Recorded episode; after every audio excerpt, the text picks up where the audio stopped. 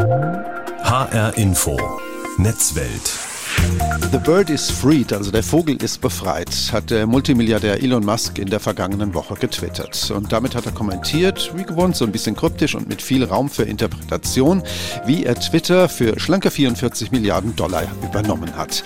Was will Elon Musk mit Twitter anstellen? Warum hat er die Plattform überhaupt übernommen und welche Konsequenzen hat das vielleicht für uns, für die Nutzerinnen und Nutzer? Das will ich heute herausfinden in H-Info Netzwelt. Mein Name ist Udo Langenohl. Das hier, das ist im April passiert. News is out. Uh, Elon Musk to acquire Twitter. It will become Musk will das Unternehmen für 54 Dollar und 20 Cent pro Aktie kaufen. Das Geld hatte er sich von verschiedenen Banken zusammengeliehen. Ein Teil wird durch seine Tesla-Aktien abgesichert. Der Deal ist dann abgeschlossen, wenn auch die Aktionäre zustimmen. Mit einigen wichtigen Anteilseignern hatte Musk in der vergangenen Woche telefoniert, Überzeugungsarbeit geleistet, denn der Vorstand von Twitter hatte die Übernahme eigentlich verhindern wollen. Und das hier passierte im August. Eigentlich sollte es keine weiteren Aktienverkäufe geben, teilte Elon Musk noch im April mit. Damals hatte er bereits ein großes Aktienpaket im Wert von 8,4 Milliarden US-Dollar verkauft. Nun zeigen Unterlagen der US-Börsenaufsicht, dass Musk zwischen dem 5. und 9. August erneut Millionen von Tesla-Aktien abgestoßen hat. Rund 8 Millionen Anteile im Wert von rund 6,9 Milliarden US-Dollar. Ein Investor hatte Musk auf die Unterlagen bei Twitter angesprochen und nachgefragt, ob er denn diesmal fertig sei mit dem Verkauf von Anteilen an seiner Firma. Die Antwort des aktuell reichsten Menschen der Welt? Ja. Der Verkauf sei notwendig für den Zitat hoffentlich unwahrscheinlichen Fall, dass Twitter ihn zwinge, den Kauf der Social-Media-Plattform durchzuziehen und einige Eigenkapitalpartner abspringen, um einen Notverkauf von Tesla-Aktien zu vermeiden. Und schließlich ist das hier in der vergangenen Woche passiert. Musk übernimmt die Plattform für 44 Milliarden Dollar. Die Einigung beendet einen monatelangen Übernahmestreit. Elon Musk hatte sein ursprüngliches Angebot schon im April abgegeben, dann aber im Juli zurückgezogen. Daraufhin hat Twitter Musk verklagt, die Plattform wollte ihn zur Übernahme zwingen. Musk reagierte mit einer Gegenklage. Der Prozess war für Mitte Oktober geplant, wurde erst aufgeschoben und ist jetzt offenbar hinfällig. Musk hat immer wieder große Veränderungen von Twitter angekündigt, den Umbau zu einer Multifunktions-App zum Beispiel. Katharina Wilhelm, Florian Mayer und Nils Dams haben so ein bisschen im Schnelldurchlauf das seit dem Frühjahr andauernde Hickhack um die Twitter-Übernahme durch den Multimilliardär Elon Musk nochmal nachskizziert. Erst wollte er, dann zickte er ein bisschen rum und dann musste er, sagen IT-Experten weltweit, denn das anhängige Verfahren gegen Musk wegen der geplanten Übernahme hätte den exzentrischen Mogul viel Geld und natürlich auch viel Reputation kosten können. Nun hat er Twitter unter seinen Fittichen, hat die Geschäftsführer und den Verwaltungsrat rausgeschmissen und hat sich selbst zum obersten Chef ernannt und gemacht und die Aktie vom Markt genommen. Die Aufregung im Netz, bei Twitter und anderswo ist ziemlich groß und das hat Gründe. Und darüber habe ich wenige Stunden nachdem der Coup in der vergangenen Woche bekannt geworden war, mit Markus Beckedahl von netzpolitik.org gesprochen. Markus Beckedahl ist netzpolitischer Aktivist aus Berlin und wir kennen uns ziemlich gut und deshalb bleiben wir auch beim persönlichen Du. Und ich habe ihn zuerst gefragt, warum er befürchtet, dass sich mit der Übernahme durch Musk eine der wichtigsten Plattformen für die digitale Öffentlichkeit neuen Regeln wird unterwerfen müssen, die uns Nutzern vielleicht gar nicht so gut gefallen werden. Na, es geht hier erstmal demokratietheoretisch um die Frage, wollen wir einer Person ermöglichen, die Regeln festzusetzen, zu ändern, aber vielleicht auch zu manipulieren, wie die ja äh, wie auf der relevantesten Plattform der digitalen Öffentlichkeit äh, kommuniziert wird. Und das halte ich für total fatal. Das ist zu viel Macht in der Hand von einer Person und das wirft so viele Fragen auf, auf die wir Antworten finden müssen. Hm. Noch ist ja im Moment unklar, was Musk mit Twitter wirklich vorhat, was er damit tun will. Es hagelt eine Menge Gerüchte. Transparent ist da im Moment aber noch nichts. Er hat ein bisschen was angekündigt. Worauf wird es denn deiner Meinung nach am Ende hinauslaufen? Das kann ich auch noch nicht sagen, weil Musk äh, ziemlich häufig, je nach Tageszeit und Laune, verschiedene Ideen in die Debatte reingeschmissen hat. Wir wissen, er hat 44 Milliarden Dollar aufgetrieben, teilweise aus seiner eigenen Tasche, teilweise von Geschäftspartnern und Freunden und Bankkrediten. Und dafür möchten diese Personen natürlich auch irgendwas bekommen. Ähm, Musk selbst hat am Anfang gesagt, er möchte die ähm, totale Redefreiheit äh, dort dort haben. Er möchte auch Donald Trump zurückhaben. Mittlerweile hat sich die Rhetorik geändert. Er möchte einen inklusiveren Debattenort schaffen. Er möchte, dass Twitter irgendwie der globale Ort ist, wo viele Menschen miteinander diskutieren, dass es nicht zersplittert in unterschiedliche Communities und ähm, Meinungscommunities. Das nehme ich ihm ehrlich gesagt nicht ab. Denn wenn er das tatsächlich wollen würde, dann würde er mit seinem eigenen Twitter-Verhalten ganz anders umgehen, um ein Vorbild zu sein für eine ähm, inklusivere Debattenkultur. Wahrscheinlicher ist, dass er es abgesehen hat auf den riesigen Datenschatz. Twitter ist, wie schon gesagt, die relevanteste die Plattform für die öffentliche Debatte. Da sind so viele Menschen in Echtzeit miteinander globale Themen oder lokale Themen am Verhandeln. Und dieser Datenschatz bietet die Möglichkeit, genau zu wissen, welche relevanten Personen weltweit äh, interessieren sich für was, was kommunizieren sie gerade. Das kann man einsetzen, um ja, Hintergrundwissen zu sammeln für andere geschäftlichen Aktivitäten. Man kann damit aber auch Systeme Systeme der künstlichen Intelligenz in Echtzeit trainieren und hat einen Datenschatz, den andere ähm, nicht haben. Du hast ähm, eben die Investorinnen, die Investoren erwähnt, die natürlich auch ihr Geld irgendwann wieder zurückhaben möchten. Ist denn damit zu rechnen, dass es vielleicht irgendwann mal eine Zweiklassengesellschaft gibt bei Twitter, die, die da für bezahlen wollen und einen Premiumzugang bekommen und sozusagen der Rest, der schnöde Pöbel, der es dann mit der kostenlosen Version weiter haben wird, aber mit Werbung überschüttet? Das kann gut sein. Da entwickelt sich das Netz aber auch hin. Sehr viele Nachrichtenseiten in Deutschland agieren ja auch schon nach diesem Geschäftsmodell. Und das muss jetzt erstmal nichts Schlimmes sein, sozusagen. Man kann ja auch ähm, überspitzt sagen, das bisherige datenkapitalistische Modell, dass wir einfach mal quasi Inhalte liefern, dass wir dafür irgendwie Datenpunkte hinterlassen, damit Plattformen uns zielgerichtet Werbung ausliefern können, dass das ja eher dazu geführt hat, dass wir wir das vermeintliche Gefühl haben, etwas kostenlos zu nutzen, was ja überhaupt gar nicht kostenlos ist. Insofern ähm, kann es sein, dass Twitter demnächst für Zusatzfunktionen Geld nimmt. Das muss aber nicht schlechter sein. Es kann ähm, im Einzelfall sogar auch besser sein, weil wenn ich weniger Werbung dort sehe, bin ich auch bereit, irgendwie ein bisschen Geld reinzustecken. Das macht absolut Sinn. In dieser Woche hat die Europäische Union den Gesetzestext für das digitale Dienstegesetz veröffentlicht. Dabei geht es ja unter anderem auch um Plattformregulierung für Netzangebote und die Begrenzung der Machtkonzentration in Händen weniger für ganz relevante Social-Media-Plattformen. Dass da Google und äh, Zuckerbergs Meta-Welt dazugehören, darunter fallen, das ist uns ja allen klar. Aber gilt das dann auch für Twitter? Ja, das äh, ist die große Frage, die ich mir gerade stelle. Dieses digitale Dienstegesetz äh, und die Übernahme von Twitter durch Musk äh, muss man gemeinsam betrachten und das könnte zum Präzedenzfall sein, ob äh, werden, ob die EU-Regeln zur Plattformregulierung ausreichend sind. Ich befürchte, dass man nicht ausreichend sich darauf vorbereitet hat, dass das passiert, obwohl der letztliche Beschluss dieses digitale Dienstegesetzes nach der Ankündigung von Musk erfolgte. Und zwar, das liegt daran, dass erstmal im digitale Märkte Gesetzespaket zur Begrenzung der ähm, Machtkonzentration der, und ähm, dem Wettbewerb ähm, äh, Twitter gar nicht darunter fällt, weil Twitter ähm, nicht äh, ausreichend Umsatz macht in der EU und auch nicht äh, wertvoll genug ist. Das heißt, das digitale Dienstegesetz ähm, kommt da nur in Betracht.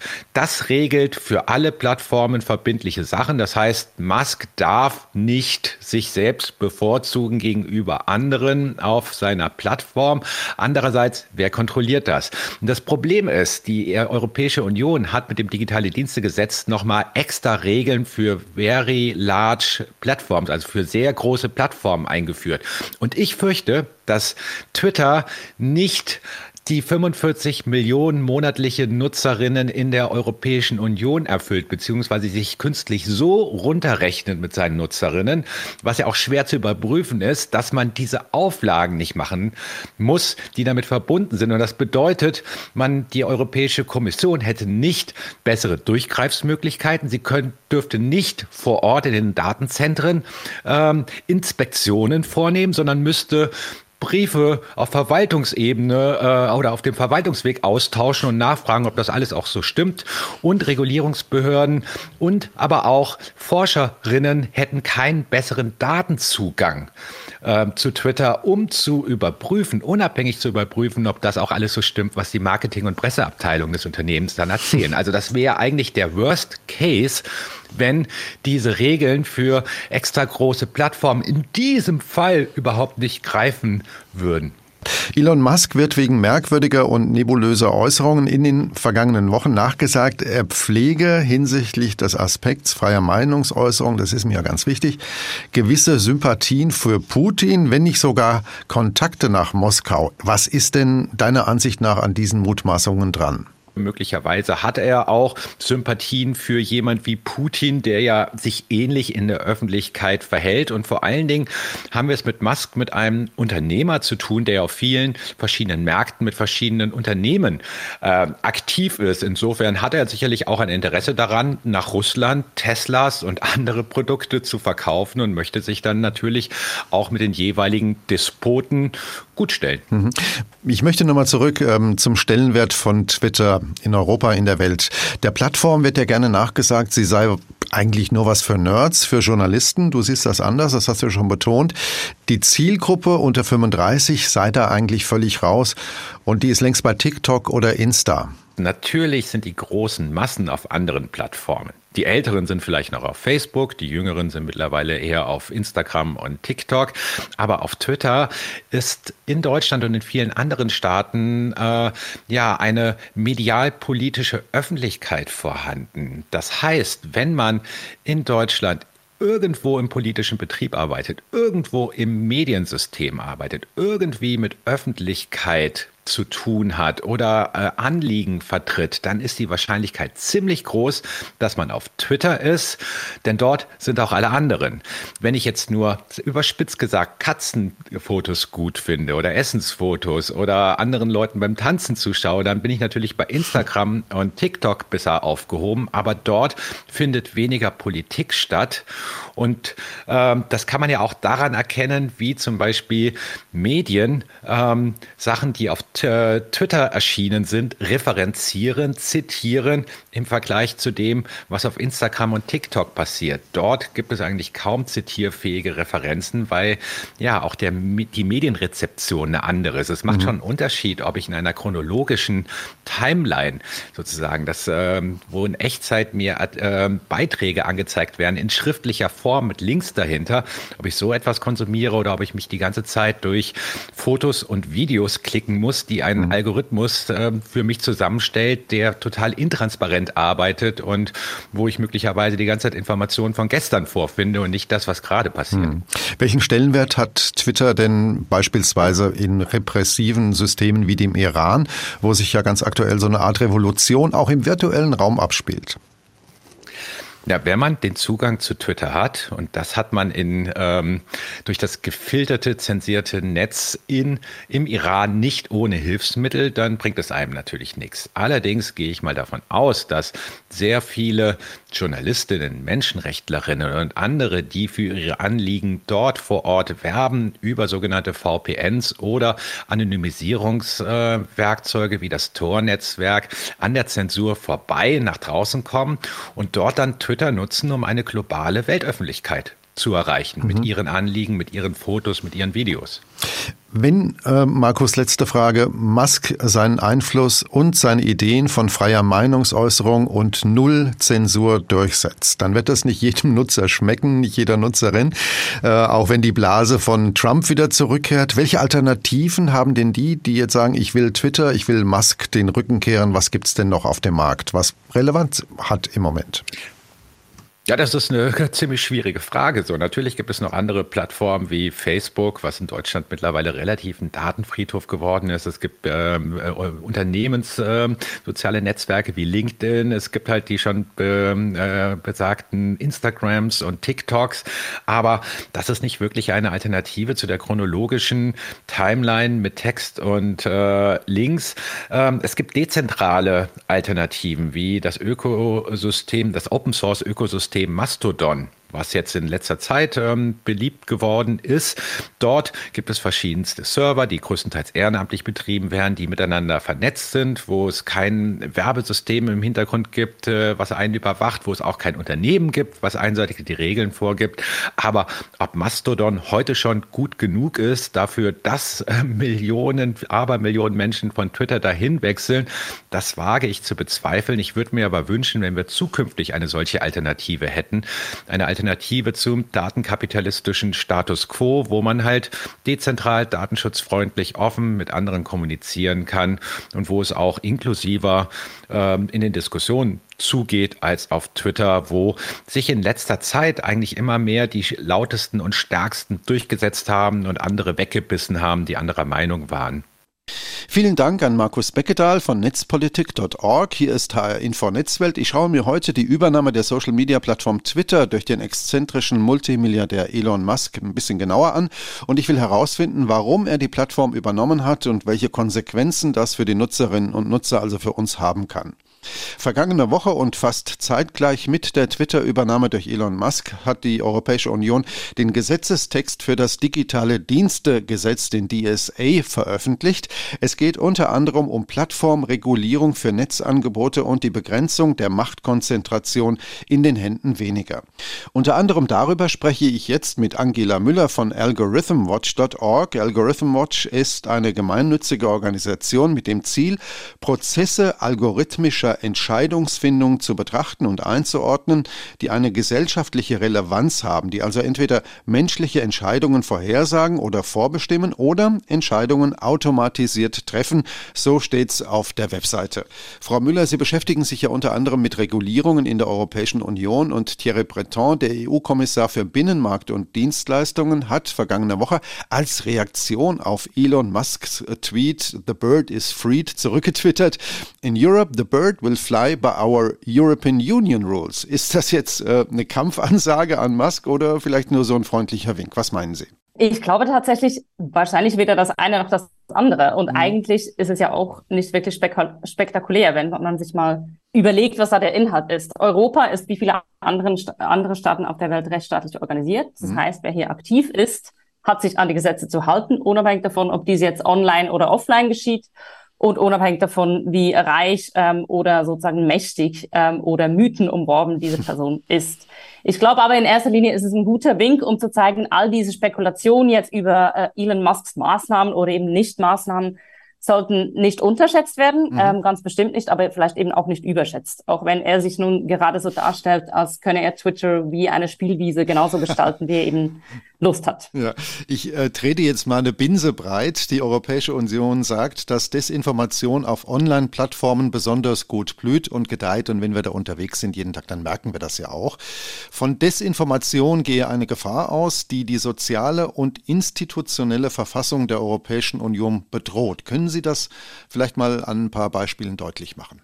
Ja, ich finde es erstmal wichtig, ähm, wie Sie das sagen, nämlich eben, dass die Desinformation auf den Plattformen gut blüht. Mhm. Sie wird ja eben nicht durch die Plattform verursacht, sondern durch die Menschen. Und die Plattformen können aber vielleicht wesentlich dazu beitragen, dann eben diese Blüten an die Oberfläche zu schwemmen und sie mit sozusagen algorithmischen Strömungen weit zu verbreiten, ähm, wahrscheinlich weiter, wie das ohne Plattform der Fall wäre. Mhm. Und wir sehen das ja zum Beispiel jetzt im Ukraine Krieg sehr gut, wo so viele Inhalte verbreitet werden, dass wirklich Fact-Checking zu einer wichtigen Aufgabe geworden ist. Mhm. Gleichzeitig ähm, muss das Phänomen dieser Des Desinformation schon auch sehr differenziert betrachtet werden, weil Lügen ist ja mal per se nicht verboten, außer in jenen Fällen, wo es eine strafbare Handlung natürlich mit sich bringt. Mhm. Und es ist in einer demokratischen Gesellschaft sicher auch wichtig, dass das so bleibt. Also sowohl Desinformation als eben auch deren Bekämpfung können unter Umständen Auswirkungen haben auf unsere Demokratie, auf unsere Institution ja. und wie groß und wie schwerwiegend diese Auswirkungen aber wirklich sind, das lässt sich auch einfach nicht so einfach abschätzen. Mhm. Und das ist meiner Meinung nach auch Teil des Problems, weil wir haben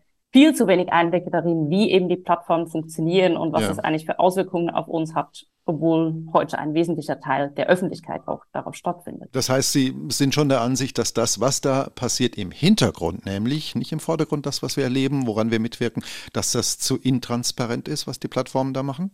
Das ist wahnsinnig intransparent. Ähm, wir können heute kaum systematisch abschätzen, was das für eine Auswirkung, also wie es funktioniert und was es eben auch für eine Auswirkung auf uns als Individuen, aber auch auf uns als demokratische Gesellschaft hat. Es ist, ähm, die Plattformen blocken auch diese Forschung dazu ähm, ab. Twitter ist eine, die das noch ähm, eher zugelassen hat wie mhm. andere, andere Plattformen, die auch ähm, reichen Männern gehören. Ähm, aber das, das ist schon so, dass das sehr intransparent passiert. Gleichzeitig muss man auch sagen, dass jetzt, ähm, wie ich das Gefühl habe, dass zum Teil dargestellt wird im Diskurs um Musk, ähm, dass man da nur so, dass er nur an einigen Schrauben im Algorithmus drehen muss und ja. dann alles umstellen kann, das ist natürlich auch eine massive Übertreibung. Mhm. Ich möchte an der Stelle nochmal zurück zu dem, was ich eingangs gesagt habe, nämlich zum digitale Dienstegesetz, äh, das jetzt vor ein paar Tagen vorgelegt wurde und mit dem die Europäische Union die Verbreitung illegaler Inhalte und Desinformation im digitalen Raum bekämpfen will. Nun hat ja Musk in der Vergangenheit immer wieder betont, Twitter ist nicht offen, ist nicht frei, ist zu stark reguliert und das garniert er dann gerne mit Seitenhieben auf die angeblich linke Gesinnung der Chefetage oder woke Aktivistinnen und Aktivisten aus der politischen Korrektheitsblase, die in der Twitter-Zensurabteilung das Sagen haben.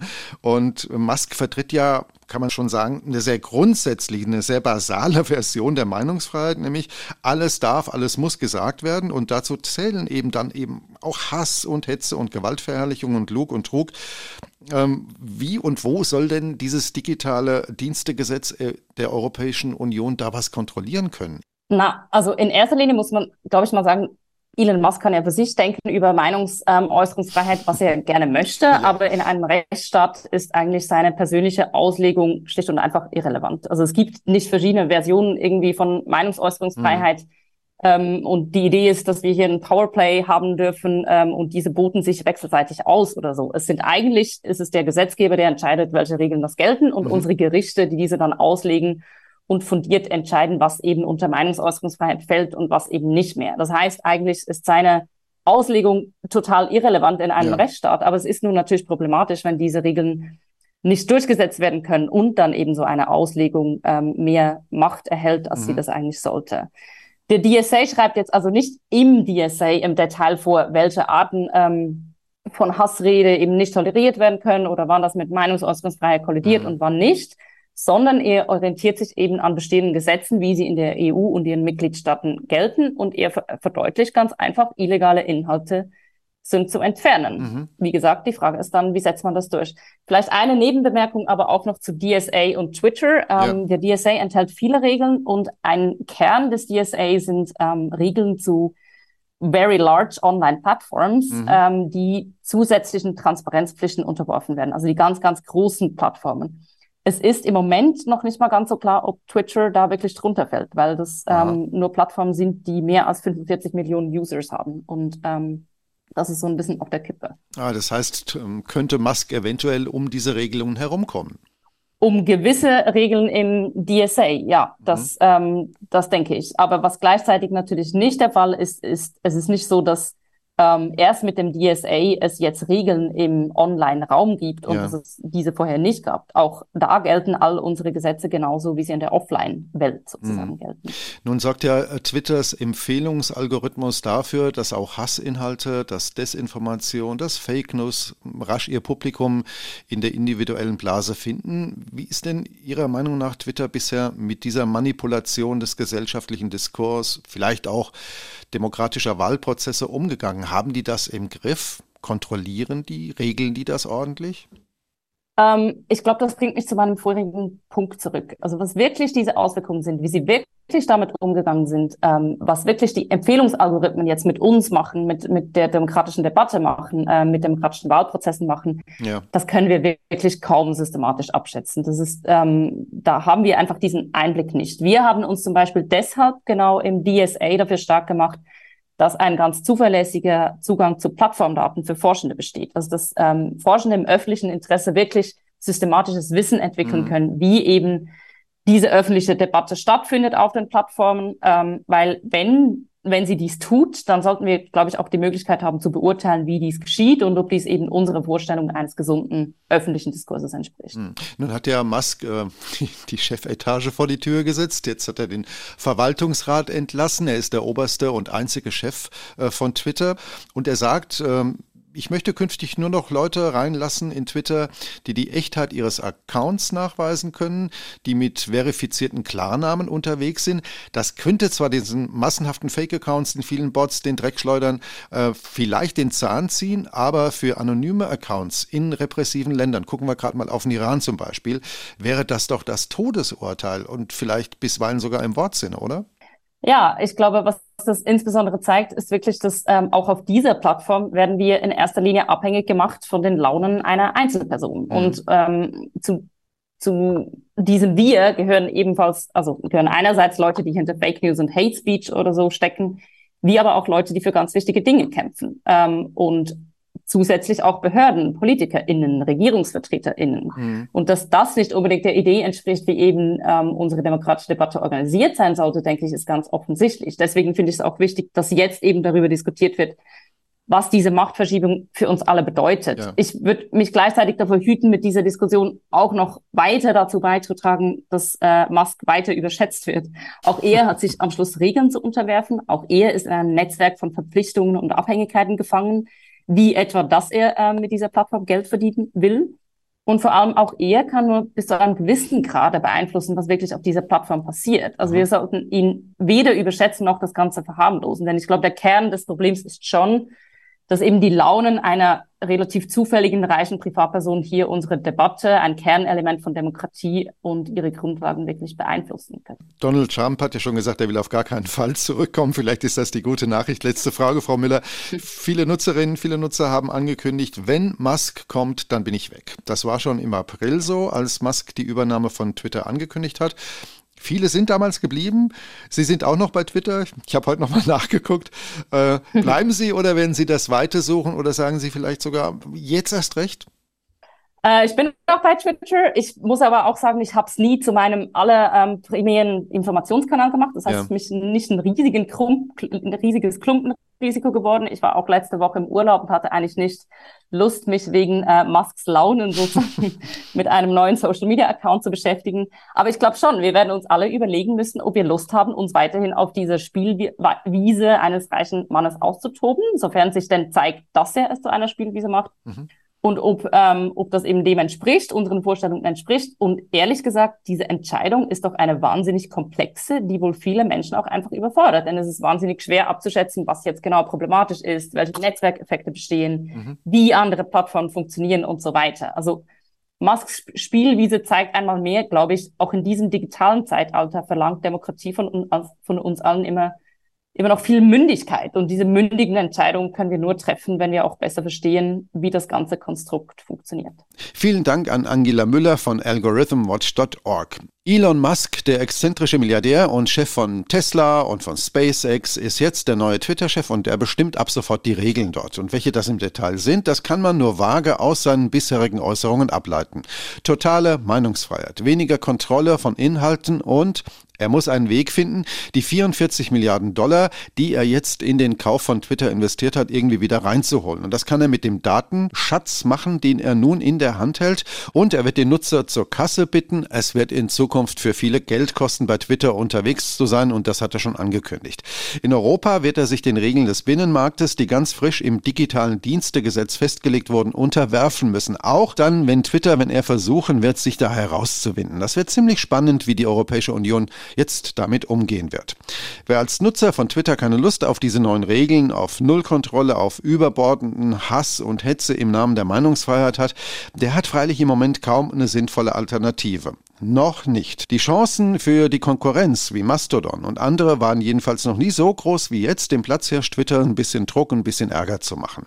Das war HR Info Netzwelt. Uns gibt's überall da, wo es Podcasts gibt und linear im Radio bei HR Info. Mein Name ist Udo Langenohl und bleiben Sie neugierig.